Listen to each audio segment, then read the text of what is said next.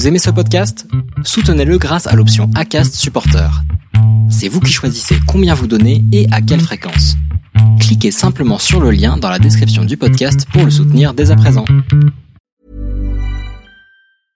I'm Sandra, and I'm just the professional your small business was looking for. But you didn't hire me because you didn't use LinkedIn jobs. LinkedIn has professionals you can't find anywhere else, including those who aren't actively looking for a new job but might be open to the perfect role, like me.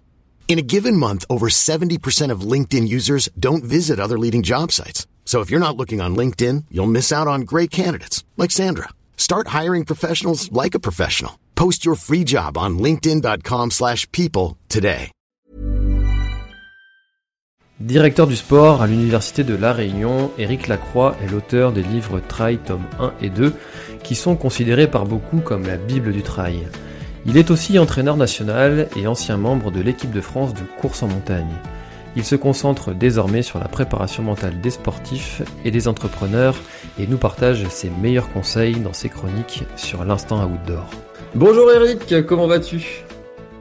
Euh, bonjour François, bonjour euh, la planète Trail. Bah, écoute, ma foi, ça va très bien puisque je rentre de, de vacances et c'est vrai que c'est rentré, ça va toujours très bien, on a la forme, plein d'énergie, donc tout va bien. Eh ben écoute, c'est impeccable. C'est vrai que ce, ce mois de, de septembre en général, euh, ou ce mois de rentrée, peu importe la rentrée que, dont, on, dont on parle, euh, c'est toujours euh, toujours bien d'être s'être ressourcé.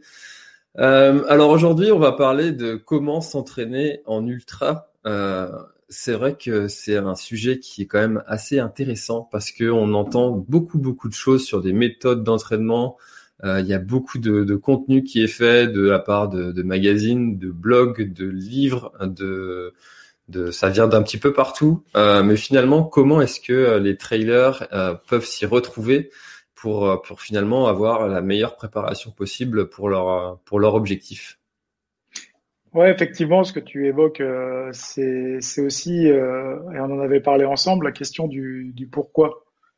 Euh, effectivement, le, le, le trail, le trail running a pris des proportions euh, quand même assez gigantesques. euh, C'est-à-dire que effectivement, il y a de plus en plus de monde qui, qui adhère à, à cette pratique. Et euh, mais il faut bien comprendre qu'il y a, il y a plusieurs disciplines à l'intérieur. C'est-à-dire, effectivement, on a une base de course à pied, mais on est aussi avec des paramètres. euh, c'est de la course en nature, voire euh, en montagne, voire en haute montagne. Les distances euh, peuvent euh, aller euh, de 20 km, de 30 km à, à 300, 330, voire plus. Et euh, les conditions euh, effectivement de pratique, euh, bah, c'est une, une pratique outdoor. Euh, on peut être dans des conditions de, de, de grand froid ou de très très forte chaleur. Et automatiquement, bah, ça engrange des paramètres qui vont euh, aller vers euh, finalement une méthodologie qui va être particulière selon la discipline et selon la distance. Et euh, le problème, c'est qu'on généralise, euh, et ça, c'est notre cerveau, hein, c'est normal. Euh, on va généraliser quelque chose, on va être, on a on a besoin nous d'avoir à un moment donné un modèle générique simplifié, alors que finalement la pratique, euh, elle n'est pas si simple, elle est euh, elle est contextuelle, on va dire. Donc euh, la première chose, c'est effectivement c'est ce que ce qu'on évoque, c'est souvent alors il y a un- il y a déjà une première étape, c'est le pourquoi. Et puis euh, la deuxième étape, c'est le comment. Alors effectivement, le pourquoi, euh, c'est intéressant parce que euh, il va en fait aller scruter et approfondir un petit peu notre espace mental. C'est-à-dire pourquoi pourquoi je veux courir finalement aussi long, parce que souvent c'est le cas. C'est-à-dire on est attiré euh, par, par la, la distance qui est plus longue. On le voit bien, les distances euh, sur les épreuves qui sont valorisées, c'est, les distances les plus longues. Hmm. Et euh, donc c'est, un petit peu ça, c'est-à-dire ce côté mental, c'est-à-dire on va chercher finalement à, à courir, à aller chercher finalement le, le côté très long de la distance. Donc moi je vais pas donner tout de suite les, les pistes, mais c'est souvent ça. Et puis, euh, effectivement, après, on se met dans des dispositions euh, sur le comment. Parce qu'une fois qu'on a fait le choix euh, de, la- de- de notre discipline, de notre distance, euh, c'est comment on va y parvenir. et le chemin pour y parvenir, il est intéressant aussi. Et là, on est sur la méthodologie. Donc effectivement, je pense qu'il y, a deux étapes. Il y a, cette étape du pourquoi et puis ensuite euh, cette étape de, du, du, comment je vais, je vais euh, arriver à, réaliser mon objectif, mon but, euh, ma course. Et alors justement sur ce sur ce pourquoi, est-ce qu'il y a il y a un pattern, il y a quelque chose de commun un petit peu à, à tous les pratiquants qui qui vont vers ce genre de, de distance et de discipline? En fait, je dirais qu'il y a une première chose, euh, c'est dans l'air du temps, hein. c'est-à-dire on est dans une phase euh, finalement euh, de crise sanitaire et on est on est rapidement ce qu'on appelle une représentation biaisée, c'est-à-dire on est sur un biais de disponibilité. C'est-à-dire que on est ce biais-là en fait, il est directement lié au mécanisme de l'attention. En fait, c'est les informations les plus facilement accessibles. C'est-à-dire voilà, je et en fait qui vont qui vont avoir plus de chances d'être sous le projecteur de notre attention. C'est-à-dire que on va avoir tendance à agir euh, et à décider en fonction de ces informations directement euh, finalement. Et euh, donc on va pas forcément réfléchir avec un, approfondissement un petit peu plus élaboré c'est normal. Et c'est aussi là le, dernier ouvrage que je viens de lire qui est vraiment exceptionnel, que je vous, conseille, je vous suggère de lire, c'est Apocalypse cognitive de Gérard Bronner qui, qui finalement nous dit qu'on a un temps de cerveau, mais ce temps de cerveau, il est finalement, euh, il est très, euh, on l'utilise, mais de telle manière à, vouloir finalement avoir des likes, à, vouloir être récompensé rapidement. C'est normal parce que c'est le circuit de la récompense. Mais on en oublie aussi qu'il y a un gros, gros travail intellectuel à fournir euh, et aussi d'introspection, de, de, questionnement, d'écoute aussi des autres. Et on a tendance à, prendre les décisions, c'est ce biais de disponibilité très rapidement. Et donc, bah, c'est se dire, oui, euh, je regarde un ultra, euh, je, vais, regarder un live euh, sur le, Grand Raid ou sur le TMB. J'ai envie, quoi. C'est normal, ça fait envie, c'est des images magnifiques on voit les personnes qui courent avec une certaine facilité, avec une aisance. Bon, je veux y être, quoi, parce que je veux aussi, moi, être récompensé de ça. Voilà. Donc, euh, le seul problème, c'est que euh, ça engendre pas tous les, finalement, tous les paramètres qui vont être liés euh, finalement à son entraînement, etc. Alors, déjà, c'est se poser la question du pourquoi. Pourquoi j'ai envie de courir, en fait, euh, aussi long, ou pourquoi j'ai envie de courir cette distance, ou pourquoi j'ai envie de faire du trail? Alors moi, je n'ai pas forcément envie d'avoir la réponse, mais je pense que c'est important de se la poser. Moi, à mon hmm. avis, c'est important de se la poser, c'est-à-dire euh, pourquoi euh, finalement j'ai envie de, de, courir, sans aller dans le, côté psychanalyse euh, approfondi, mais il y a un petit travail à faire d'introspection et de finalement d'analyse de ce rapport aux pratique, qui est un stade quand même, à mon avis, intéressant. Ouais, et puis on dit aussi que de connaître la, réponse à, ce pourquoi, ça va nous aider aussi dans les moments justement difficiles de, de l'épreuve en elle-même. Bah, même avant de parler, enfin après la, la préparation, il y a l'épreuve et pendant l'épreuve, il y a tous, tous, tous les coureurs, tous les surtout sur de long, ont des coups de moins bien et on, se dit que si on se rappelle notre pourquoi, euh, ça va nous aider à surmonter ces moments de coups de, mou, quoi. C'est, c'est oui en partie euh, effectivement euh, une réponse effectivement adaptée, mais c'est aussi assez complexe, c'est-à-dire qu'effectivement on a on a des besoins, on a des désirs, et de là va émaner la motivation dans, la, pratique. Et c'est pour ça cette petite introspection va réellement on va vraiment, percevoir quels sont vraiment nos besoins et nos désirs. Et en fait, il y a trois désirs principaux. C'est euh, le, premier désir, c'est celui de, se connecter aux autres.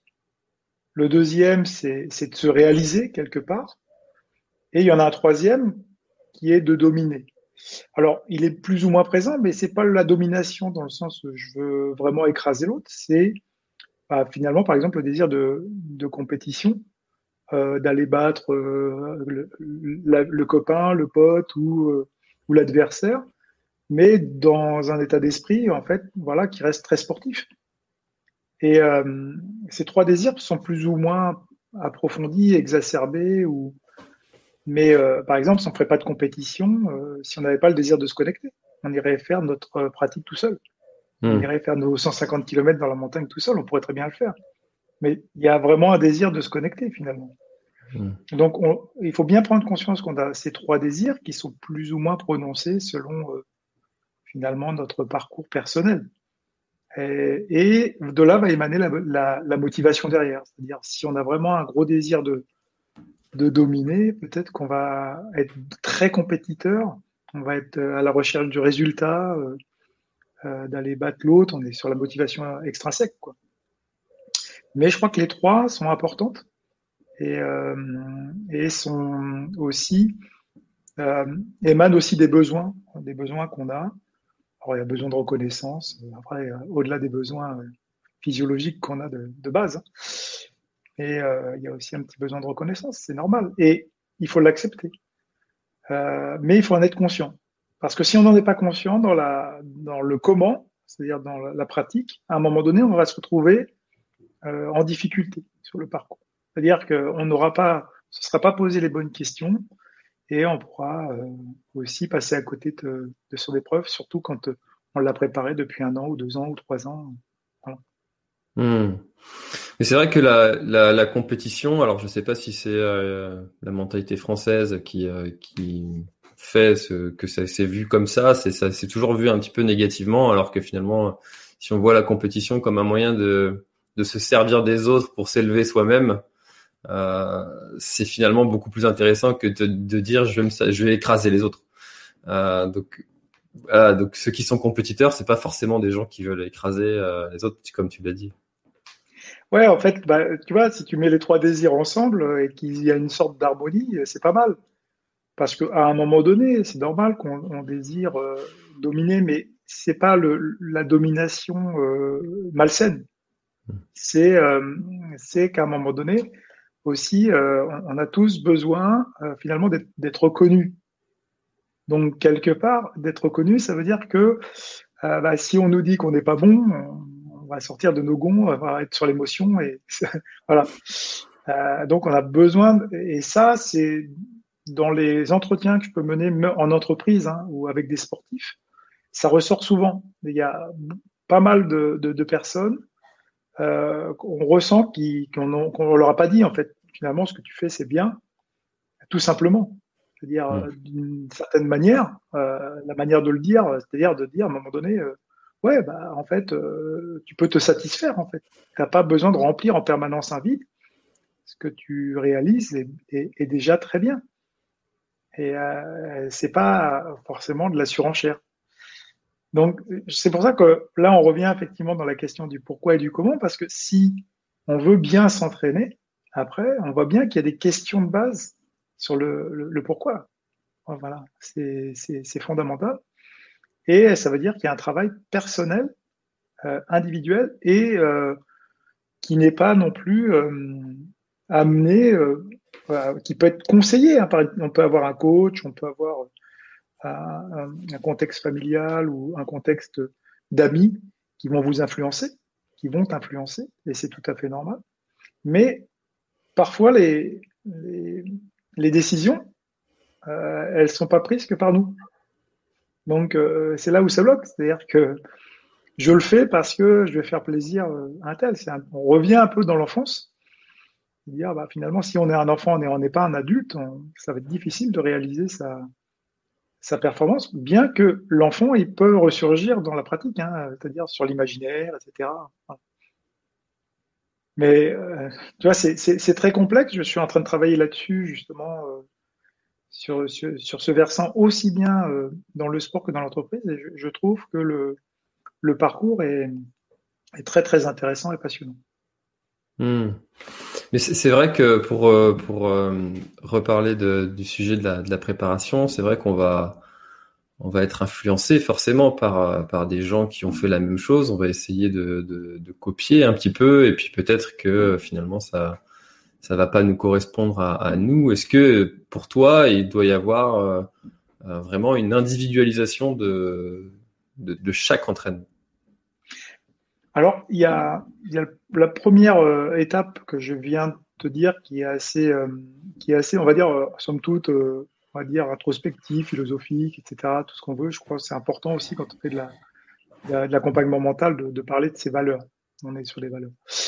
Et après, ce que tu évoques, en fait, c'est une piste un petit peu plus rationnelle euh, aussi. Et là, on est sur les neurosciences. C'est-à-dire que on, est, et c'est aussi un secteur sur lequel je travaille beaucoup en ce moment, c'est le mimétisme. On a des neurones miroirs et en fait, on est amené à, à copier hmm. ce que fait l'autre. Et en fait, c'est notre altérité. C'est-à-dire, on, on, a une altérité, c'est-à-dire, on n'est jamais vraiment purement soi-même. On va être influencé euh, par ce que fait l'autre. Et c'est enrichissant. Et on se nourrit de, de l'autre et des autres. Euh, après, c'est aussi de, de, faire les choix. Alors, je dis pas les bons choix, parce que c'est quoi les bons choix? C'est les choix qu'on a envie vraiment de faire. C'est-à-dire qu'on va se nourrir finalement des autres. Euh, le problème est que souvent dans la pratique de trail, d'ultra-trail, euh, et ça c'est tout à fait normal, on va copier le modèle des champions. Mm. Par mimétisme. Mais on voudrait être un Kylian Jornet, on voudrait être un François Daen, on regarde. Donc, voilà, on va aller euh, finalement copier un entraînement qui ne devrait pas être le nôtre. Mm. Même quand bien même on veut devenir un champion, c'est tout à fait normal. Euh, on est aussi à un stade où euh, aussi notre vie, elle n'est pas celle de François Daen ou Kylian Jornet ou de Xavier Thévenin. Et c'est là le mimétisme, en fait, il a ses limites. C'est-à-dire que par mimétisme, on, on est, on est tenté finalement de, copier les modèles qui marchent. C'est normal. On va aller à l'essentiel, ce qu'on disait tout à l'heure. Euh, donc, il faut aussi prendre conscience qu'à un moment donné, individualiser, c'est aussi de prendre conscience de ce qu'on est capable de faire au moment, là, au moment T, là, c'est-à-dire euh, ce que je suis capable de faire, et se fixer des challenges qui soient pas trop élevés. Parce que si le challenge il est trop élevé dans l'entraînement, on va être en burn-out.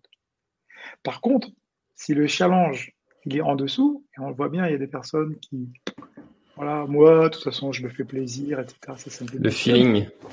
Voilà, et ils se donnent des challenges qui sont en dessous. À un moment donné, ce qu'on appelle, ils, tombent en bore out, c'est-à-dire ils s'ennuient. Ils sont chiés. Euh, donc, il faut trouver aussi des challenges, mais le challenge qui nous correspond nous. C'est-à-dire, c'est pas le challenge de venir euh, et de gagner l'UTMB bien que certains vont l'avoir cette année, le Trail du Mont Blanc. Mais c'est euh, se challenger pour être juste un peu au-dessus. Parce que le, cerveau, il a besoin de ça. Il va chercher le circuit de la récompense et il va aller chercher ça. Donc se challenger, c'est de trouver justement, et là, les amis, les proches, le coach, l'accompagnant, il doit être là pour aider ça et pour faire prendre conscience de ça. D'un autre côté, il doit pas être. Moi, pour moi, je suis, on en avait parlé, je crois, dans un, autre podcast, mais moi, je suis assez parricide. C'est-à-dire que je, tue le père. C'est-à-dire, le coach, il doit pas euh, juger et, décider pour l'athlète. C'est à un moment donné, il doit accompagner. C'est pas la même chose. Que le problème, c'est que de quel droit on se dit, euh, on dit à la personne, tu vas faire ça, telle charge d'entraînement, et on le met dans des situations même de galère, parce que euh, la personne va être obligée de dire, bon, pour faire plaisir à mon coach, je vais faire la séance, tant bien que mal. C'est là où, le bas blesse, c'est-à-dire qu'il faut trouver le compromis quand on est accompagné, et surtout quand on est accompagné, de, de, justement montrer que cet accompagnement, il est discuté. Euh, il y a beaucoup d'écoute, et, euh, et entrer en fait avec la, euh, ce que fait vraiment l'athlète, sa vie familiale, sa vie professionnelle, euh, ses motivations, ses désirs, etc. Et c'est là où on a, c'est le, vraiment le risque du, du surentraînement du coup pour le coup et qui peut être dramatique pour pour un athlète, surtout si c'est un athlète qui va aller chercher la, la performance et qui qui mise beaucoup dans sa vie euh, sur ce, sur le côté euh, performance sportive. Et ça, effectivement, c'est dramatique. Alors après, j'ai l'impression, tu vas, tu me dis si je me trompe, mais j'ai l'impression que ce, ce, cette question du, du surentraînement est, est quand même ancré et qu'on en voit peut-être de moins en moins, euh, et que ça, ça fait partie maintenant de la formation des entraîneurs de d'être vigilant à ce point-là. Alors, il y a effectivement dans ta question, il y a, il y a, il y a, il y a, euh, des, choses qui, qui, peuvent ressurgir et qui sont intéressantes. Euh, la première chose, c'est le surentraînement. Il arrive rarement dans l'ultra trail. C'est étonnant, mais euh, en fait, on est beaucoup plus surentraîné en, vélo ou en natation sur des sports portés. Ce qu'on appelle le surentraînement, c'est une, charge, on va dire, qui n'est pas adaptée euh, euh, à, la personne euh, parce que voilà, elle, est trop trop importante. Alors, elle peut être trop importante soit sur l'intensité, soit sur la quantité, etc. Mais en fait, dans l'ultra trail, les recherches actuelles montrent que euh, avant d'être surentraîné, un ultra trail, il se blesse. Hmm. Parce que comme c'est pas un sport porté, que c'est un sport avec beaucoup de, de risques euh, finalement articulaires, musculaires, etc. Et toutes les blessures, euh, enfin tous les chocs qu'il peut y avoir apportent des blessures avant de se surentraîner. Hmm. Donc le signe du surentraînement est souvent la douleur et la blessure dans l'ultra trail. Donc c'est intéressant.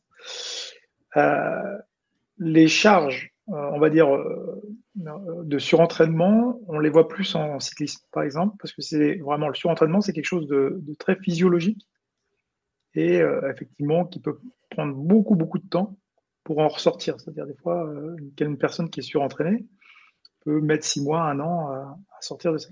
Alors, on en a vu hein, dans, la pratique du ultra-trail, et ça peut se déclarer aussi bien d'un point de vue psychique, mental, euh, que, euh, que physiologique, sur une grosse fatigue ou des fractures de fatigue, etc. Mais souvent, bien souvent, c'est la blessure. Bien souvent, c'est la blessure qui augure du fait que les charges ne sont pas adaptées. Ce sont des charges qu'on appelle non fonctionnelles et euh, qui ne sont pas adaptées en fait. Donc, dès l'instant où il y a une douleur, où, où, il y a des petits bobos, etc., il y a un terrain inflammatoire, ça veut dire que voilà, on est on n'est pas loin de la porte de, hmm. du surentraînement. Il y a des sonnettes d'alarme qui commencent à clignoter. c'est ça. Et euh, effectivement, ce que tu donc ça, je pense que c'est quand même euh, un point important.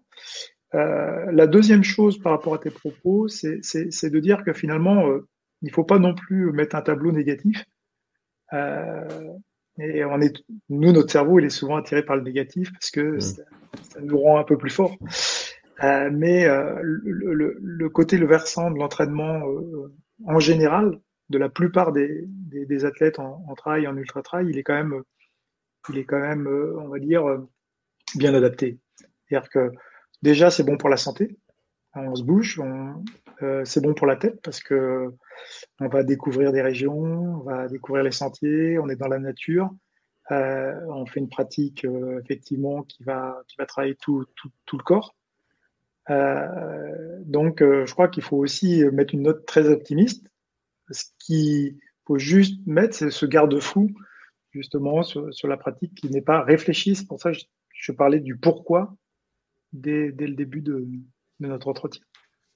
Mmh. Parce que il peut y avoir des comportements qui soient déviants, très déviants, parce qu'il y, y, a un besoin de remplir absolument quelque chose. Et, et là, on n'est pas sur une pratique vraiment réfléchie euh, et qui n'est pas adaptée à, à, à, sa, à, sa, personne. Hmm. Alors, euh, finalement, euh, je suis, euh, je suis trailer depuis plusieurs années. J'ai l'habitude de faire des 40, 50, 80 km. J'ai envie de m'engager sur un ultra trail de 170 km et j'ai un an pour le préparer. Mhm. Comment je m'y prends? Euh, C'est une question euh, intéressante parce que euh, effectivement, on peut déjà bah, tabler pourquoi j'ai choisi de faire 160. Donc la question que je vais poser, c'est effectivement déjà la question du pourquoi. pourquoi j'ai envie de faire 160 Après, on n'est pas forcément avec une réponse le coach ne veut pas forcément la réponse, hein, mais c'est au moins de lui poser, euh, qu'il soit en harmonie avec ça, c'est-à-dire vraiment euh, la, de faire ressortir finalement la motivation au bout du compte. Moi, je ne vais pas demander quels sont ses désirs, est-ce que tu veux dominer, etc. Mais je le sais, moi.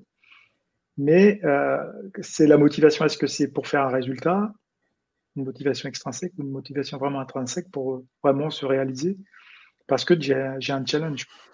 Voilà, mmh. j'ai vraiment un challenge. Et que moi, ça va me redonner de la confiance en moi, ça va redonner de l'estime de moi. Ça, oui. Voilà. Donc à partir de là, quand euh, tu parles du comment, c'est on va voir, on va faire un état des lieux déjà. On, on, parle, on part rarement, et ça c'est une erreur qu'on fait souvent dans l'entraînement, euh, on part rarement en fait sur ce qu'on appelle tabula rasa, c'est-à-dire une table rase, c'est-à-dire il y a un passé. Mmh. Euh, il y a un passé sportif, il y a un passé de coureur, et c'est là où il faut déjà établir déjà les bases. C'est-à-dire, euh, est-ce que j'ai 10 ans de pratique, 3 ans, 15 ans? Ça, c'est fondamental, c'est important. Et pendant ces années-là, est-ce que j'ai eu des fragilités? Est-ce qu'il y a eu des arrêts? Est-ce que voilà Comment j'ai repris de, la, de cette façon-là? Il faut faire un état des lieux et un check-up vraiment assez exhaustif quand on veut partir finalement. Parce que on ne s'improvise pas à faire un 160 quand on se retrouve dans les sentiers euh, au bout de 50 ou 60 km, il en reste 100 et que les conditions sont difficiles, le contexte est difficile. Euh, il faut avoir déjà travaillé en amont surtout euh, ses points forts, ses points faibles, etc. et alors en prépa mentale, on dit que finalement, il faut éviter d'aller vers le roi soleil. Hmm. Alors, c'est quoi le roi soleil? C'est euh, dire, voilà, euh, dans un an, ce que tu viens de me dire, je vais préparer euh, un 160 km, pour travailler le Mont Blanc, le Grand Raid. Et bon, je me vois déjà, en fait, avec la médaille autour du cou. Non, mais c'est un peu ça. C'est-à-dire qu'effectivement, tout le monde est capable de le faire. moi, je suis capable de le faire. Et je suis dans le roi soleil, c'est-à-dire que je vois la belle image et je me représente tout de suite la belle image que va représenter euh, finalement ce grand raid ou cet UTMB Parce que cette image, c'est ça, c'est dans la bouche déjà, dans le langage, faire l'UTMB, faire le grand raid, voilà, pour moi, c'est le Graal. Hmm. Sauf que d'être dans le roi soleil, c'est-à-dire d'être déjà presque arrivé à cette conclusion que bah, ça y est, c'est presque fait, on tombe vite dans les marécages. Et en fait, ce qu'il faut, c'est une étape intermédiaire.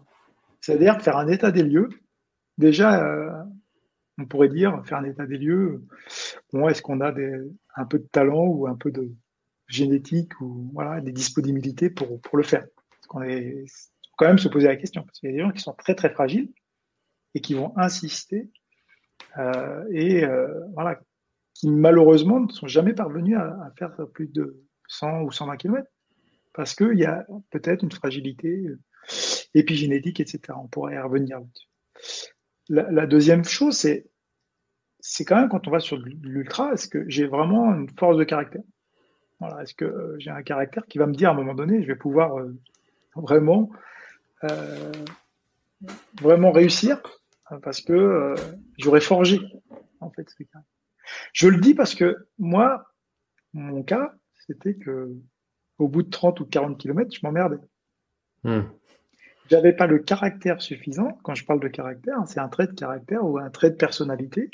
Moi, j'aimais aller vite, j'aimais courir, j'aimais voilà.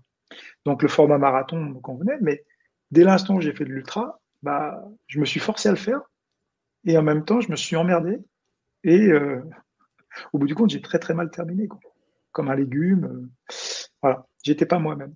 Mmh. Donc c'est aussi ça, c'est-à-dire effectivement, est-ce que ça me correspond vraiment dans mon caractère et la, troisième chose, évidemment la plus importante, c'est de faire vraiment cet état des lieux d'un point de vue technique, tactique, stratégique, euh, physique, organique, enfin, tout l'état des lieux sur lequel, bah, combien j'ai de kilomètres avant, est-ce que j'ai fait des sorties avant, qu'est-ce que j'ai fait avant. Tout ça, c'est c'est très important et euh, avec cet état des lieux, de dire, bon, à un moment donné, ok, bah, c'est possible, quoi. Je dis pas que c'est pas impossible si on n'a pas réfléchi, parce que on, est, on se dit qu'on a toujours de, la résilience et, de la capacité à faire. Mais voilà, si, je ne veux pas dire aussi qu'il faut être hyper analytique et très hyper, hyper, hyper exhaustif, mais quand même, il y a des questions à se poser. Et, euh, euh, qu'on soit individuel ou, coach, euh, ou on suive quelqu'un, il y a quand même ces étapes-là pour voir quelle, quelle, va être justement la charge d'entraînement qu'on va pouvoir mettre. Le problème souvent, c'est que comme on va faire un 160, souvent on se dit il faut faire énormément de kilomètres. Le, et c'est là où on se trompe. C'est-à-dire qu'il faut voir. Euh, alors là, je vais parler d'expérience personnelle, mais moi j'avais fait gagner une personne au Grand Raid euh, en lui faisant faire sur une année un seul week-end choc et trois sorties de entre 4 et 8 heures, seulement dans l'année. Pourquoi? Parce qu'en fait, l'année d'avant et les autres années, il y avait eu un gros travail de fait avec déjà euh, des volumes assez importants. Donc le corps était déjà adapté, il y avait une trace finalement, on va dire, euh, euh, voilà, dans les cellules, au niveau cellulaire, etc., sur cette notion de fatigue, sur cette notion de, de traumatisme, etc. Et voilà. Et alors qu'une autre personne, si elle n'a jamais dépassé les 40 km, là, peut-être que se dire, euh, qu'est-ce qu'il va falloir faire euh, Si elle n'a jamais dépassé, par exemple, les, 7-8 heures en course et qu'elle doit faire 50 euh, heures, 40 ou 50 heures, ah, c'est d'amener progressivement le corps à pouvoir, et le mental, à supporter ces 40 ou 50 heures dans les sentiers. Là, il y a un gros travail à faire dessus. Alors que peut-être que une personne l'a déjà fait. Enfin, hmm. a déjà pu terminer un ultra ou pas? Est-ce que la personne a déjà terminé? C'est pour ça que les, questions sont vastes et de mettre un modèle préétabli comme ça et dire, euh, voilà, un modèle générique, ça y est, tu là, je te prends en main et tu, tu vas faire 160 km dans, dans, une année et je te fais de la prescription, c'est une erreur monumentale. C'est, on peut aller euh, dans, dans, dans, quelque chose euh, finalement sur lequel on, va vraiment se gourer, quoi. En tant qu'entraîneur, là, et en tant qu'athlète. Donc, alors, J'étais un peu long sur la, sur la réponse à la question, mais elle me semble fondamentale, c'est-à-dire que cet état des lieux est euh, de ne pas viser le, tu vois, le, roi soleil, mais de, de, faire un état, enfin, ce, ce, truc intermédiaire là, qui, qui va permettre d'eux est, beaucoup plus euh, enfin, adapté, euh, et notamment sur des, des épreuves comme, comme l'ultra trail. Bah, c'est vrai que c'est un petit peu comme, comme tout en fait. On, on part de, de ce qu'on a et puis on voit ce qu'on peut faire avec ce qu'on a en fait. Euh, je, prends l'exemple d'une maison, euh, tu, tu, vois combien tu as sur ton compte en banque et tu vois la, la, maison que tu peux faire en fonction de ce, de ce montant que tu as. Euh, bah, c'est un petit peu pareil pour ses capacités euh, physiques, euh, d'où je viens, de qu'est-ce que j'ai, qu'est-ce que j'ai fait, même si c'est un autre sport aussi, ça peut compter. C'est si j'ai 15 ans de vélo derrière moi, forcément, je vais, je vais peut-être performer plus rapidement en, en trail que quelqu'un qui, qui, qui n'a jamais rien fait du tout, évidemment. Enfin voilà, il y a toutes ces questions-là qui sont hyper intéressantes et hyper nécessaires à, à se, à se poser. Et puis et puis une fois qu'on a déterminé tout ça, on voit euh, qu'est-ce que qu'est-ce qu'on a vraiment envie, euh, quel est le temps qu'on peut consacrer à, à sa préparation, et puis euh, et puis en fonction de tous ces paramètres là, on fait sa propre petite sa propre petite sauce. Et puis normalement, on a derrière ça les ingrédients qui vont nous permettre d'aller d'aller atteindre notre objectif. Si je résume un petit peu. Ouais, c'est c'est pas faux. Et je vais mettre un point complémentaire, c'est-à-dire que dès l'instant où tu as fait tu t'es posé toutes ces questions et que tu as bien posé le cadre, euh, bah, dans ta tête, déjà, tu es mieux. Et ça veut dire qu'à un moment donné, tu vas aussi pouvoir laisser vaquer un peu à l'imaginaire. Et l'imaginaire, il est important. C'est-à-dire qu'à un moment donné, quand on est bien, finalement, quand on est, euh, on appelle le, cet état de flow, etc., qu'on va pas trouver tout le temps, mais euh, finalement, euh, quand euh, on est bien finalement avec soi-même et que on est rassuré sur différents points, on va pouvoir justement aller dans l'imaginaire, dans la créativité, dans pas mal de choses. Si on n'a pas résolu les problèmes, ils vont arriver à un moment donné dans la course. Donc on va être obligé de les régler. On va être vraiment, alors là on est sur les neurosciences, mais on va être obligé de les régler. C'est le cortex préfrontal et la prise de conscience. Voilà, sur des points négatifs qui vont arriver. On va pas pouvoir se libérer parce qu'on n'aura pas résolu des choses sur lesquelles on va. Après, évidemment, l'imaginaire peut euh, nous permettre d'aller plus loin dans la douleur, euh, voilà, peut nous permettre plus loin de, dans, dans l'acceptation. Mais si beaucoup d'éléments n'ont pas été réglés en amont, c'est-à-dire on n'est pas suffisamment entraîné, on n'est pas suffisamment prêt, eh bien, ça va être très très compliqué de pouvoir profiter. Ce que disent les gens, enfin, on entend beaucoup le mot plaisir. Pas pouvoir prendre du plaisir. C'est pas vrai. Si il y a trop de choses à régler euh, le jour de la course, euh, les problèmes euh, d'estomac, voilà, j'ai froid, enfin l'altitude, j'avais pas pensé, ah j'ai une petite douleur, voilà, qui est résurgente depuis longtemps, puis à passer les 100 km, j'ai pas, j'ai l'appréhension de, de, passer les 100 km, alors bah, ça va venir effectivement. Donc voilà, le truc c'est que c'est des petites choses sur lesquelles bah il y a, y a un vrai dialogue une vraie écoute euh, à un moment donné de soi et des autres. Euh, euh, voilà, c'est une construction, une construction longue de, de, de la, performance. Hein. Alors je dirais, et je ne sais pas si tu as remarqué, mais j'ai fait un petit article sur mon site. Là, mmh. je parle beaucoup moins de la performance, je parle, je parle aussi de contingence. Oui, j'ai vu. J'ai vu que tu avais utilisé ce mot. C'est pouvoir s'adapter en fait. C'est ça qui est intéressant. Et surtout dans l'ultra, c'est de la contingence. C'est à un moment donné, je me retrouve au 80e kilomètre, il y a ça qui arrive. Qu'est-ce que je fais? Et Ça, je ne l'avais pas forcément prévu. C'est de l'adaptabilité. Et donc, on est dans de la contingence. On est bien. La performance, c'est de pouvoir refaire la même chose dans les mêmes conditions. Alors que les conditions euh, de l'ultra, on sait très bien, ne sont jamais les mêmes. Et notre condition aussi dans l'ultra n'est pas la même. C'est-à-dire, euh, on peut avoir des problèmes familiaux, on peut avoir des problèmes au travail, on peut euh, avoir une petite blessure qui est arrivée euh, voilà, 15 jours avant, etc. Comment on va, va pouvoir s'en sortir? C'est ça qui intéresse. Là, on est dans, dans l'adaptabilité et on est finalement dans de la contingence.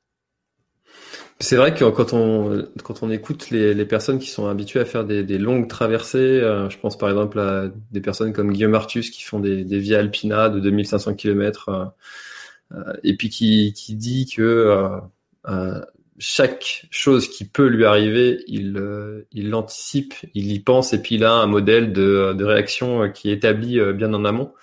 Mais, mais tout ça, c'est c'est possible quand on connaît toutes les choses qui peuvent nous arriver. Euh, si on si on sait pas, si on n'a pas la connaissance de se dire bah tiens euh, si j'arrive à 2500 mètres d'altitude, ça se trouve, je vais avoir un problème avec ça. Mon corps, il va pas bien réagir, il va avoir, il va réagir, euh, voilà. Et, si on le sait pas qu'on peut avoir ce problème-là, on peut pas anticiper une réaction. Donc, on va être obligé d'avoir cette adaptabilité. mais ça, ça fait partie de la préparation aussi. Bah, pour, pour moi, enfin, je, je milite et je, enfin, vraiment, c'est militant au-delà d'être partisan c'est rendre acteur le, le, pratiquant. Et, et dans l'ultra, et dans l'ultra trail, notamment dans l'ultra trail, encore plus que dans le trail ou, ou dans le trail, oh, ça va être des formats courts, beaucoup plus athlétiques. On va, on va être, on, pourrait transposer des modèles un peu de la course sur route ou euh, bah, c'est de la VMA. Enfin, euh, c'est, on peut calquer, on peut, on peut s'en sortir. Mais dans l'ultra, on est sur des modèles euh, d'adaptabilité euh, très forts. Et, effectivement, ce que tu évoques, tu as tout à fait raison, c'est de dire qu'à un moment donné, on, pense que c'est simple de voir les, gens faire des exploits et, de rire. Mais ce qu'on voit pas, c'est toutes les routines qui ont été mises en place et le secteur de la connaissance aussi de la pratique. Kylian, c'est quelqu'un qui va aller lire beaucoup, qui va euh, voilà aller aller euh, ouvrir des bouquins, regarder, s'intéresser à plein de sujets, etc. Et moi, je dis euh, être acteur plus que consommateur. Je me, je me bats, j'essaie de militer pour ça. C'est-à-dire qu'à un moment donné, il faut que on fait de l'ultra trail, on est dans une famille dans laquelle on s'intéresse vraiment à notre pratique, et, et c'est pas le résultat qui compte. C'est le chemin pour y parvenir, et c'est ça qui est intéressant de se connecter, de pouvoir en discuter, de pouvoir voir comment le corps y réagit, comment euh, voilà il, il peut réaliser ses exploits. C'est ça qui nous intéresse parce que finalement, quand l'épreuve est terminée, on est tous euh, plus ou moins euh, dans une phase euh, de, déprime. Mmh. Parce que justement, c'est toute cette, cette, cette, phase de se mettre en projet. et se mettre en projet, c'est aussi ne pas subir finalement. C'est pour ça que je disais tout à l'heure être parricide, patricide, c'est de ne pas subir de la prescription en permanence, c'est aussi d'être acteur vraiment de sa propre pratique, bien sûr en prenant des conseils, euh, des coachs, des amis, etc. Mais il faut l'expérimenter et voir. Et à un moment donné, on est tout seul dans les sentiers. On est tout seul. Et on doit se démerder. C'est nos deux jambes et notre corps Voilà. c'est aussi ça qui est important. C'est pas, pas le matériel euh, euh, qui vient de sortir. bon, bien que il y a des, chaussures qui vont plus vite, mais euh, ce qui est important, c'est ça. C'est on, on, agit avec notre corps et il faut en prendre conscience. Et, et, et c'est notre prendre conscience que c'est aussi notre outil à un moment donné qui va nous permettre d'aller au bout. Hein. Mmh. Eh ben, je sais pas ce que tu en penses, Eric, mais moi je trouve que c'est un, un, très beau mot de, de conclusion pour, euh, pour cet épisode, sauf si tu as quelque chose à rajouter sur ce thème du comment s'entraîner en ultra, qui croire et quelle méthode. Est-ce que tu as quelque chose à rajouter? Parce que sinon c'était une belle conclusion. ouais, c'est non, j'ai pas grand chose à rajouter, si, ce n'est qu'effectivement il faudra faire un, épisode sur sur la notion de plaisir. Euh, je pense que ça me paraît important parce que là on est sur un versant très voilà plus, plutôt mental et puis euh, et, et, recherche euh, voilà de un, petit peu du, versant psychologique. Mais euh, non, non, mais je pense que c'est surtout pour terminer et clore effectivement cet épisode, c'est qu'il faut se poser des questions et en permanence et, et, se dire que finalement il peut y avoir d'autres voies et qu'on a des biais euh, des biais cognitifs très forts, c'est-à-dire que des fois on, pense avoir raison il ne faut pas rester là-dedans. Il faut aller chercher aussi d'autres moyens pour y parvenir. Et parfois, ça peut être aussi très, très, très, très riche et très, très intéressant. Puis lisez, euh, documentez-vous, euh, allez au contact. On est une grande famille. Donc, ça, c'est chouette. Ah, tu vois, pour appuyer, pour appuyer ce que tu dis, euh, depuis, euh, depuis euh, plus d'un an que je réalise les, les lives Café Trailer et puis avec toutes ces personnes interviewées, euh, je me suis rendu compte qu'il y avait souvent un, un, point commun entre toutes ces personnes, c'est qu'ils ont tous un autre sport que le trail, quasiment. Quasiment tous, euh, soit le ski de fond, soit le vélo, soit peut-être la natation, enfin des choses comme ça. Et que euh, personnellement, j'avais que le trail. Je faisais rien d'autre. Et là, pour la préparation de la TDS, j'ai ajouté du vélo. Et ben, ça m'a fait extrêmement de bien. Mais je pense que si j'avais pas été à la rencontre de tous ces gens, discuter, etc., j'aurais pas forcément ajouté cette pratique du vélo. Euh, parce que de base c'était pas un sport qui m'attirait comme ça alors que finalement j'en prends beaucoup j'y prends beaucoup de plaisir en plus euh, donc effectivement c'est pour appuyer ce que tu dis sur le fait d'aller euh, à la rencontre et puis d'échanger avec les gens sur leurs pratiques et puis de peut-être adapter la sienne. Ça ça peut être bénéfique effectivement. C'est ça. Mais effectivement après continuer avec ce besoin d'appartenance parce que on a une grande famille il faut la conserver mais il faut y mettre aussi des valeurs et, euh, et, justement, plus les gens vont lire, plus voilà, e-, expérimenter, euh, prendre du recul par rapport à la pratique. C'est le groupe va, va, s'étoffer dans ce sens-là, et ça va être une pratique très enrichissante en fait, parce qu'elle elle, elle apporte beaucoup de choses dans notre vie. Hein. Eh ben, merci beaucoup Eric pour, euh, pour, cette, euh, pour cet échange qui était vraiment très enrichissant encore une fois. À bientôt. Merci. Merci, à bientôt. Cet épisode est maintenant terminé. Merci de l'avoir écouté jusqu'au bout. Et si vous êtes encore là, c'est sûrement qu'il vous a plu. Alors n'hésitez pas à le faire savoir autour de vous. C'est la meilleure façon de faire connaître le podcast L'Instant Outdoor. Parlez-en, partagez les épisodes. Merci beaucoup pour votre fidélité et à très très bientôt dans un prochain épisode.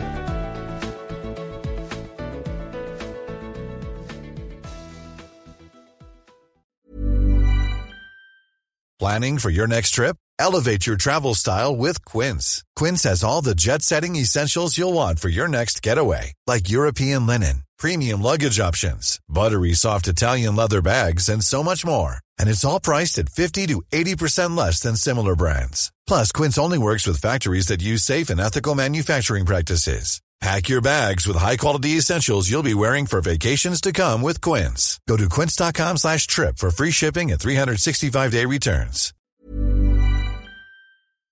Voilà, l'épisode est terminé, j'espère qu'il t'a plu. Je t'invite à aller checker NAC, comme je t'en ai parlé au tout début de l'épisode, avec le code PLANETRAIL, P-L-A-N-E-T-E-T-R-A-I-L. Tu auras moins 15% sur ta commande. Et moi, je te souhaite un très, très, très, très, très bon footing, très bon trajet. Bref, ce que tu es en train de faire, je te le souhaite un très bon. Allez, à bientôt dans un prochain épisode. Bye bye.